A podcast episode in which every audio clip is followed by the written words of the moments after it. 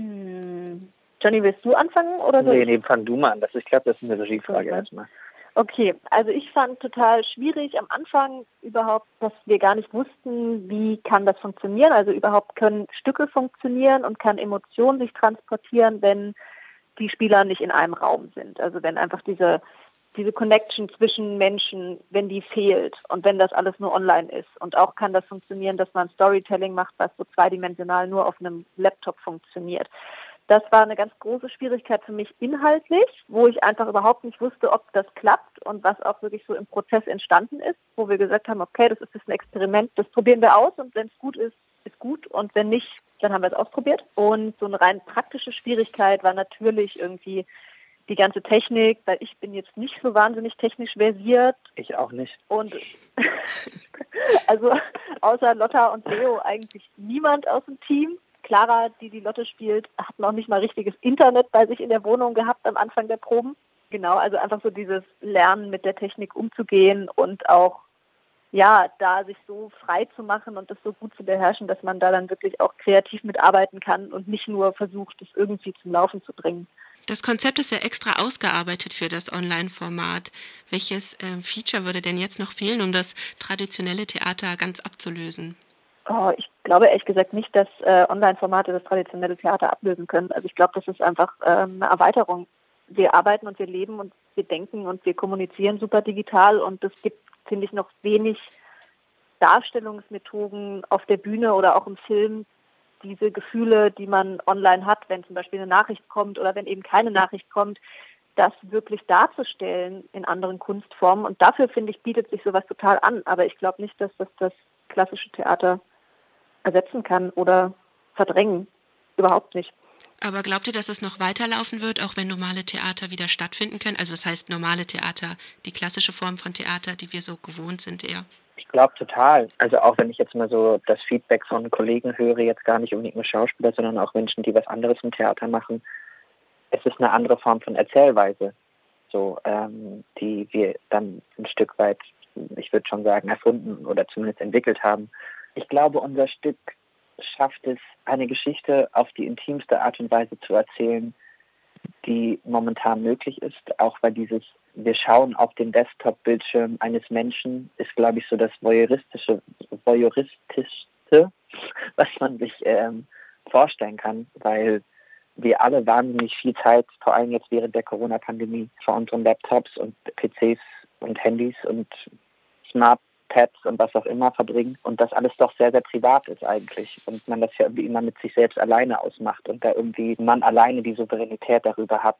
Und das ist etwas, was, glaube ich, für viele Menschen extrem interessant ist, diese Möglichkeit zu haben, so einen Menschen kennenzulernen, nämlich über sein digitales Auftreten. Was dann obendrein noch hinzukommt, das hat damit zu tun, wie Cosmea sich dazu entschieden hat, dieses Stück zu entwickeln. Dieses Stück ist jedes Mal ein Ticken anders, aber nicht wie im Theater, dass ich den Satz vielleicht heute so oder so spreche, sondern äh, gestern zum Beispiel haben wir Dinge in Szenen gemacht, die wir noch nie gemacht haben. Äh, wir stellen Dinge einfach um, weil wir frei darin sind, zu improvisieren in den Szenen. Klar gibt es eine bestimmte Struktur, wo Dinge, bestimmte Dinge in einer Szene einfach vorkommen müssen, damit die Geschichte weitergetrieben wird und erzählt wird, aber im Endeffekt ist es wirklich jedes Mal eine andere Vorstellung. Und das ist, glaube ich, etwas, was im konventionellen Sprechtheater doch relativ schwer ist. Ich pflichte Johnny da sehr bei. Also ich glaube tatsächlich auch, dass es einfach was Interessantes ist, diesen Raum also, dass man quasi sagt, ich begreife das Internet als einen öffentlichen Raum, der allen Leuten, die Zugang zum Internet haben, zugänglich ist, wo wir uns alle bewegen, mehr oder weniger öffentlich oder privat und entscheiden, wie präsentieren wir uns da und dass dieser Raum jetzt bespielt werden kann und quasi als Teil der Bühne genutzt werden kann, wie manche Theaterstücke sich entscheiden, okay, wir gehen raus auf die Straße und wir spielen auf der Straße, spielen wir jetzt eben im Netz, was auch ein öffentlicher Raum ist. Und das, finde ich, ist was äh, was sehr Spannendes irgendwie, was natürlich auch eine andere Form von Interaktion beinhaltet. Also wir hatten zum Beispiel gestern extrem viele Zuschauer, die dann live während dem Stück angefangen haben, mit den Figuren zu chatten oder ähm, Fotos zu liken. Und das ist natürlich auch irgendwie spannend, dass man das Gefühl hat, man ist wirklich komplett drin und man schaut nicht nur zu.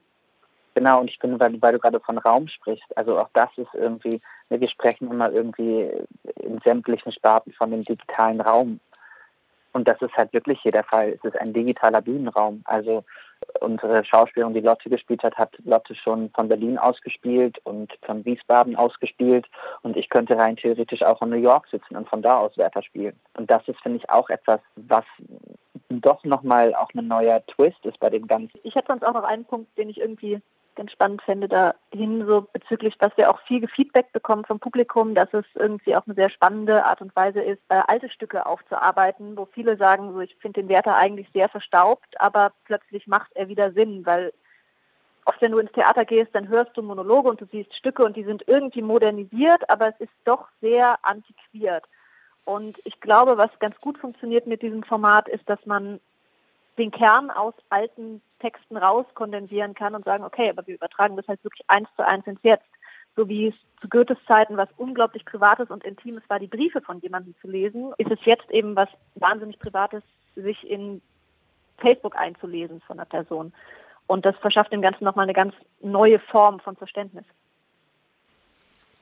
Du meintest vorhin, ähm, dass vor allen Dingen am Freitag viele Leute noch gechattet haben. Was schreibt man denn da so? Das ist äh, sehr lustig tatsächlich, weil das sind auch teilweise wirklich Nachrichten gewesen, so äh, also Werte hat ja im Stück Geburtstag und dann haben sie Geburtstagsgrüße geschickt oder ähm, Werther hat ja in dem einen Stück eine Szene, äh, in, dem, in dem Stück eine Szene, wo er tatsächlich anfängt zu weinen und dann Menschen darauf reagiert haben, gesagt, hey, ich glaube, der eine Zuschauer ist schon I feel you, bro, und solche Sachen. Also es sind einfach, ähm, man merkt, dass es, dass es genauso ungezwungen oder ungefiltert ist, wie das, was ich gerade spiele. Ich glaube, das hat auch was damit zu tun, dass wir uns dafür entschieden haben, einfach so zu spielen, als würden wir nicht spielen. Das hört sich jetzt ein bisschen komisch an, aber vielleicht verstehst du, was ich meine, weil es tatsächlich irgendwie darum geht, dass wir sehr privat spielen als Schauspieler. Ne? Also jetzt keine laute Stimme und gestützt und weiß ich nicht und Artikulation muss komplett richtig sein, wie das auf der Theaterbühne ist, weil die 18. Reihe muss mich auch noch verstehen. Das ist ja hier alles nicht gegeben. Und ich habe das Gefühl, dass das auch zu sehr ungefilterten menschlichen Reaktionen von den Zuschauern führt, ähm, auf die Wetter dann reagiert. Und also sie, die Leute schreiben nicht nur mit Werther, also zum Beispiel mit dem Wilhelm, mit dem Willi, dem besten Kumpel von Werther, mit dem wird total oft rumgewitzelt oder auch geflirtet irgendwie so scherzhaft von irgendwelchen Zuschauenden. Die Leute tauchen irgendwie so ein und interagieren wirklich auch mit den Figuren, was total schön ist. Ich habe noch eine Frage, die geht ein bisschen in eine andere Richtung. Und zwar ja Streaming gestreamte Theater oder auch Konzerte in letzter Zeit auch sehr in der Kritik, weil die Künstler teilweise gar nicht oder extrem schlecht bezahlt wurden. Und ich wollte wissen, ob eure Veranstaltung vielleicht so eine Art Zukunftsmodell sein kann, mit dem die faire Zahlung trotzdem noch gewährleistet ist. Das hoffe ich sehr. Also ich ähm, finde das sehr, sehr kritisch, dass gerade alle Livestreams gratis ins Netz gestellt werden, weil das irgendwie suggeriert, das ist keine Arbeit und auch so ein bisschen in diesen komischen Gedanken reinschlägt, der in unserer Gesellschaft, glaube ich, gerade sehr verankert ist, dass Kunst und Kultur und Unterhaltung immer frei zugänglich sein muss und dass das irgendwie was mit einem demokratischen Gedanken zu tun hat, den ich aber sehr falsch verstanden finde, weil es steckt einfach extrem viel Arbeit dahinter. Es steckt nicht nur körperliche und zeitliche Arbeit dahinter, sondern auch einfach geistiges Gut. Und gerade Leute, die Kunst machen, machen sich sehr nackt und geben sehr viel von sich her. Und das gratis überall hochzuladen, finde ich absolut falsch. Und das ist jetzt, finde ich, auch ein falsches Statement. Und deswegen haben wir auch ganz bewusst gesagt, wir möchten Eintritt verlangen. Einmal eben aus diesem Statementgrund, dass wir halt sagen, hey, es da ist halt einfach Arbeit dahinter, da sind super viele Probentage dahinter. Es würde auch niemand verlangen, dass die Kinos plötzlich alle Sachen umsonst hochladen. Das zum einen, aber zum anderen finde ich, macht, wenn man sich ein Ticket kauft, und ich meine, vier Euro sind wirklich ein symbolischer Betrag, ähm, die Leute nehmen das Stück dann anders wahr. Also man, ich habe von vielen Leuten gehört, das ist dann nicht mal so, man guckt mal eben kurz rein, sondern man setzt sich dann wirklich hin, weil man hat sich ein Ticket gekauft.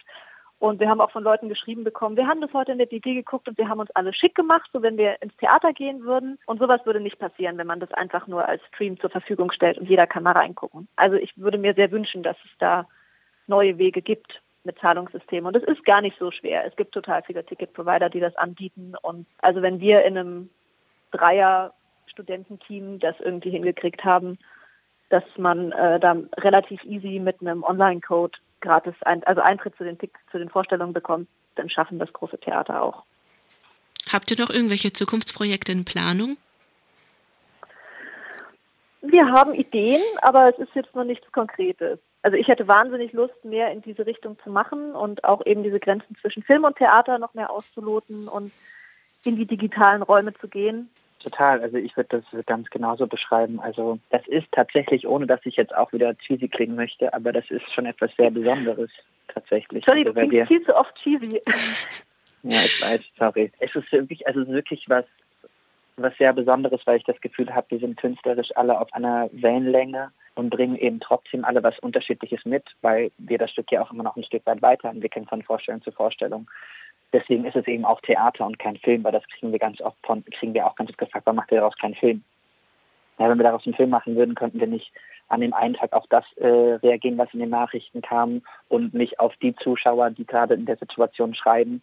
Ähm, also dann wäre es kein Theater mehr, dann wäre es Film. Aber das, das, was es zum Theater macht, ist, dass es halt live ist und das auch eben gerade in dem Moment passiert, in dem du siehst. Und das ist tatsächlich etwas, was ich glaube, was wir, also auch wenn wir jetzt sagen, wir würden als Gruppe, wir machen klassisches Sprechtheater oder wir machen mehr Film, ich glaube, auch dann würden uns tolle neue Ideen kommen, weil wir uns, glaube ich, einfach künstlerisch sehr gut verstehen, würde ich behaupten.